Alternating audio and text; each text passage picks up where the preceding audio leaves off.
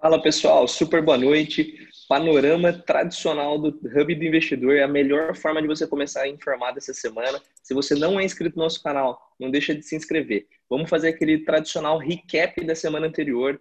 É, semana bastante dura para os mercados, né? Segunda onda de Covid na Europa, não houve aprovação do pacote de estímulos nos Estados Unidos, o mercado sem triggers, né? O mercado é, entrou no modo pânico, né, um sell-off bastante forte, Bovespa não escapou, caiu 7,22% na semana, cotada a 93 mil pontos, e aí o dólar a gente vinha bastante, é, batendo bastante na tecla com vocês de cenário macro, né, o porquê que o nosso câmbio segue pressionado, e essa semana não foi diferente, a diferença foi que uma semana mais intensa com intervenções do BC, a gente está entendendo ali que chega próximo dos 5,80 é o limite que o BC começa a intervir. Então, fechou na alta de 2,2% a R$ 5,74. E todas essas preocupações com novos lockdowns, novas restrições de circulação, né? Europa já anunciou vários, existe uma possibilidade dos Estados Unidos também decretarem essas restrições, faz com que é, a, se deteriore né, é, a perspectiva futura de consumo de petróleo. Então, é uma commodity que é super importante para o mercado por conta da sua importância e tamanho da sua indústria. E o preço do Brent ele aí fechou na mínima dos últimos cinco meses. Boa noite, pessoal. Vamos seguir o panorama. Então, como o Ricardo comentou, né, a gente definitivamente coloca os dois pés na, na segunda onda de Covid na Europa. Países como Inglaterra, França, Alemanha, todos decretando novos lockdowns. Taxa de juros, tivemos aí uma nova rodada com os bancos centrais de quase todas as grandes nações, todo mundo manteve as suas taxas de juros lá embaixo. E por fim, pesquisa PNAD, né, que registra aí o, o desemprego oficial do país, registrou 14,4% de desempregados no nosso país, mostrando ainda que o mercado de trabalho segue desafiador. Boa. Pessoal, a gente não vinha passando o Covid para vocês, mas a gente trouxe atualizado porque é algo que o mercado está acompanhando e é super importante. São é, é quase um novo trigger que o mercado está tá, tá encarando. E aí, do lado de novos casos, a gente adiciona semana contra semana mais de 2 milhões de casos. O que, se, o que dá para chamar de positivo é que o percentual e o número de mortos não está mais acompanhando é, como foi no começo. Isso mostra um pouco de evolução em relação ao tratamento mas é, eu queria destacar com vocês aqui esse gráfico do lado direito que mostra a evolução dos casos de Covid no mundo. E quando você pega os principais países ali, como por exemplo Reino Unido, como Espanha, Estados Unidos, essa curva embica para cima. E é justamente isso que o mercado está de olho, é, dessas novas imposições de restrição. Então, aquela recuperação em V, o mercado fica preocupando que pode se tornar uma recuperação em W. Quando a gente olha a nossa carteira do clube de investimento, pessoal, a gente fecha outubro ali muito próximo do IBOV. É, falando de setor, assim, não vamos bater nessa tecla com vocês, semana intensa de muita venda no Ibovespa. Então, a gente teve apenas três ativos na bolsa inteira que acabaram subindo na semana. É, o que a gente pode destacar como positivo é que as grandes empresas, né, Vale, Petrobras, Santander, Bradesco, reportaram bons balanços, acima da expectativa, o que acabou mostrando aí resiliência desses papéis.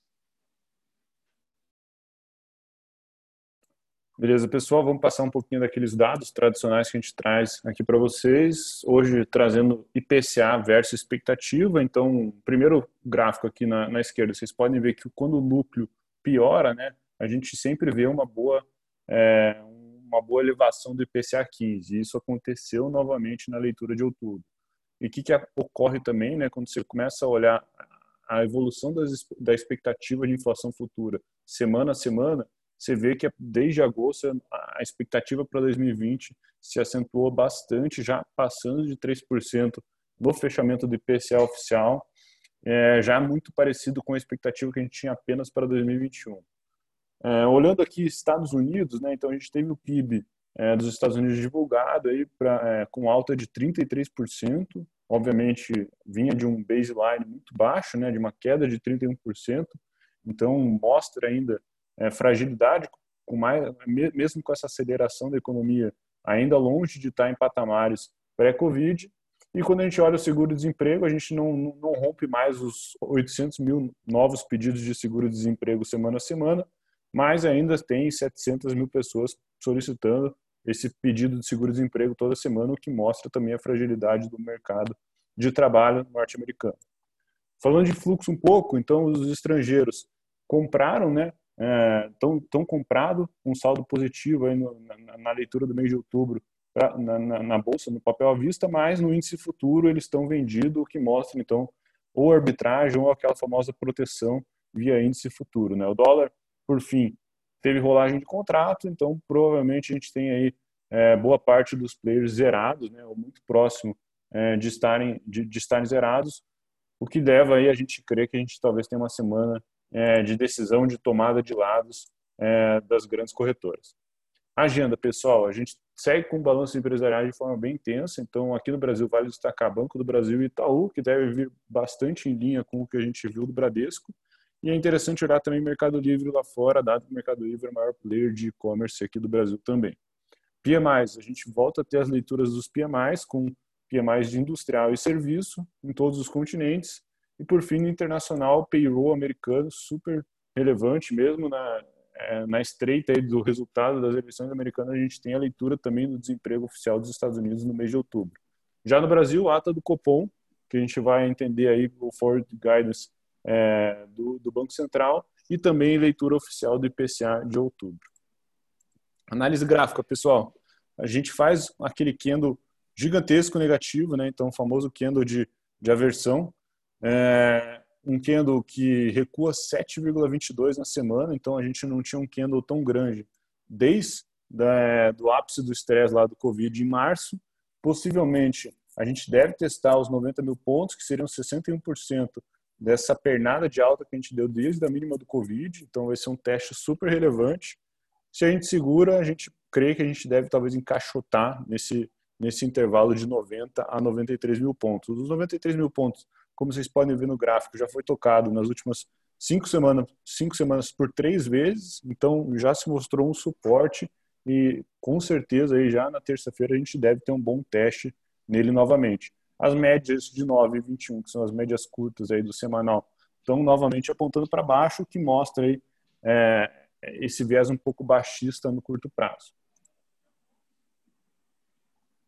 Boa, Jaime. Pessoal, a gente bateu muito na tecla para vocês no último panorama, falando da importância que seria a semana 41.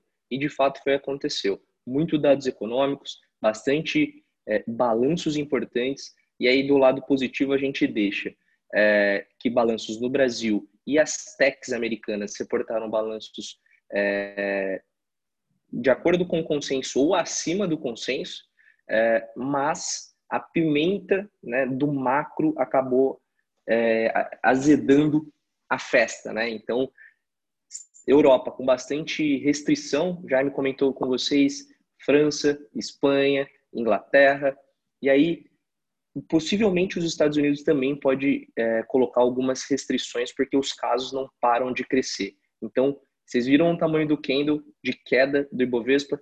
É, na Europa não foi diferente com todo esse problema de lockdown, o Eurostox 600 recuou, e não só recuou, mas como pela terceira semana consecutiva, caiu aí mais de 5,5%, por conta é, daquela recuperação que a gente vinha falando em VCW, né? Então, lembrem, né, pessoal, naquele momento de pânico, o que aconteceu?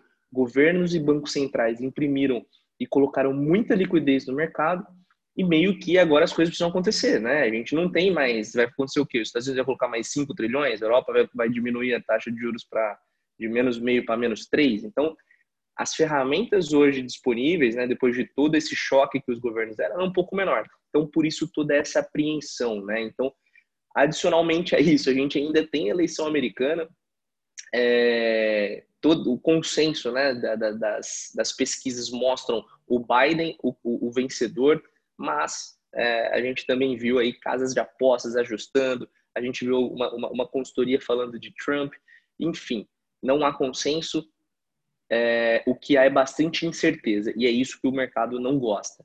E a gente vinha bastante, batendo bastante na tecla com vocês, pessoal, em relação ao nosso câmbio, o quanto que ele impacta na nossa economia e quanto que ele faz diferença essa desvalorização.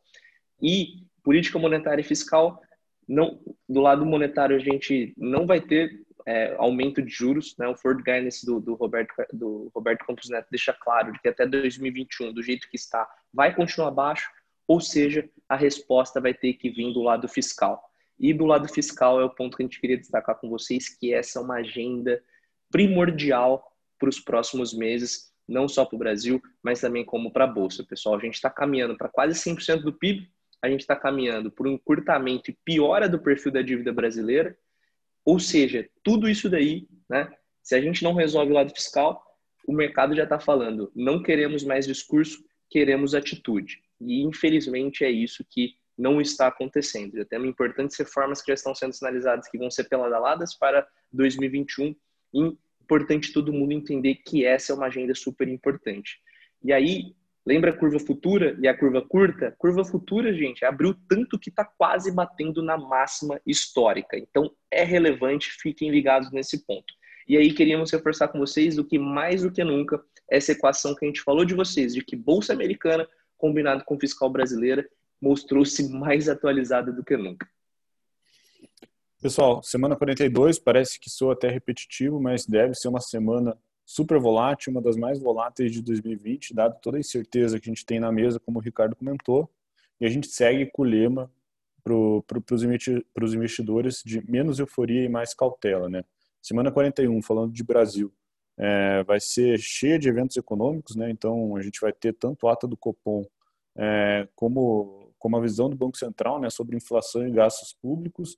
Teremos uma, ainda uma série de balanços corporativos super importantes, entre eles Itaú e Banco do Brasil, como a gente já já sinalizou para vocês, além de todo o viés e risco fiscal e a briga política que não para de acontecer entre Rodrigo Maia, Paulo Guedes, Bolsonaro, ala militar, ou seja, está um embrólio lá em Brasília. E no cenário internacional, além de todo o, o, viés negativo do Covid na Europa, né, com novos lockdowns, a gente tem sim as eleições americanas que, que, que começam amanhã. A gente já tem mais de 100 milhões de votos antecipados de forma é, escrita, né, por carta, o que deve corresponder aí a, a quase já 70% do total de votantes das eleições de 2016. Ou seja, tem um volume muito grande por carta, o que deve trazer uma morosidade, uma apreensão ainda maior na apuração é, de quem será o vencedor, e isso aí com certeza vai refletir nos pregões de terça, quarta e quinta-feira. Né? Então, vai ter provavelmente democrata questionando, vai ter republicano, republicano questionando, então isso só traz mais incerteza para o mercado, e é isso que machuca o mercado, como o Ricardo falou. Né? Então, fato é que a gente recomenda para vocês, a nossa estratégia é, segue de proteção de quem tem caixa, segura ainda um pouco mais no caixa, provavelmente a gente deve ter uma nova alta do dólar, uma nova alta do ouro, ou seja, a incerteza está pairando no ar e a gente sabe como isso pode machucar o investidor e principalmente quem opera o mercado de forma diária ou quer tentar acertar qual que é o topo, qual que é o fundo, fica muito difícil num momento como esse. Beleza? Indo para o último slide, pessoal, aquele slide que a gente traz sempre algo curioso ou algo educacional, a gente fala um pouco de imóveis, a gente não trouxe quase nada ainda de setor imobiliário por aqui, é, e a gente se atentou aí com o valor dos aluguéis e preços dos imóveis e estamos trazendo uma reflexão aqui para vocês, né? Então, sempre conectou aí com PIB, com desemprego, etc., com, com indicadores macroeconômicos, o valor do imóvel, né? O aquecimento do setor imobiliário. E nesse momento a gente entende até que tem uma certa desconexão, né? Então a gente vê o desemprego do Brasil é, batendo a máxima aí do período é, da, da, Dilma, né? Dado todo o cenário que a gente está vivendo, de 14%, e olha o que acontece com o rental yield. Né? O rental yield é o valor que você cobra do aluguel dividido pelo valor do imóvel. Então, se eu estou cobrando um, se eu estou cobrando mil reais por mês de aluguel desse meu imóvel que custa 100 mil reais por mês, que custa 100 mil reais, eu tenho o rental yield de 1%. E o rental yield, ele hoje está muito acima do CDI. Historicamente, principalmente por causa da nossa taxa de juros, o CDI pagou mais do que o aluguel quando se olha numa percepção mensal. O que, que isso quer dizer, né? Esse descolamento fica dando a sensação que o imóvel é quase livre de risco, né? O que não é verdade, porque pode sim os aluguéis caírem, pode sim o valor do imóvel cair, etc. Então, muitos especialistas do setor já passam a afirmar que ano que vem a gente deve ter um reajuste em alguma das três variáveis que compõem esse cenário. E quais são as três variáveis? Ou o preço do imóvel, ou o valor do aluguel, ou a taxa de juros. Dado que a taxa de juros, se, se a gente não tiver um colapso na inflação, deve se manter baixa, como a gente falou é, do Forward Guidance, o, o, aluguel não parece ceder também, porque o aluguel é indexado no GPM. O GPM a gente vê que está nas máximas, né? Tá, tá, tá, tá, tendo leituras super intensas, ou seja, o preço dos imóveis pode, em algum momento, no curto e médio prazo, começar a corrigir, dado que a nossa economia tem patinado, não só a nossa economia, né? A economia global, e, e aí está o número do desemprego, que é um, uma boa proxy para a gente analisar essa situação. Beleza, pessoal? Era isso que a gente queria falar para vocês. Então, boa semana a todos, bons negócios, um abraço.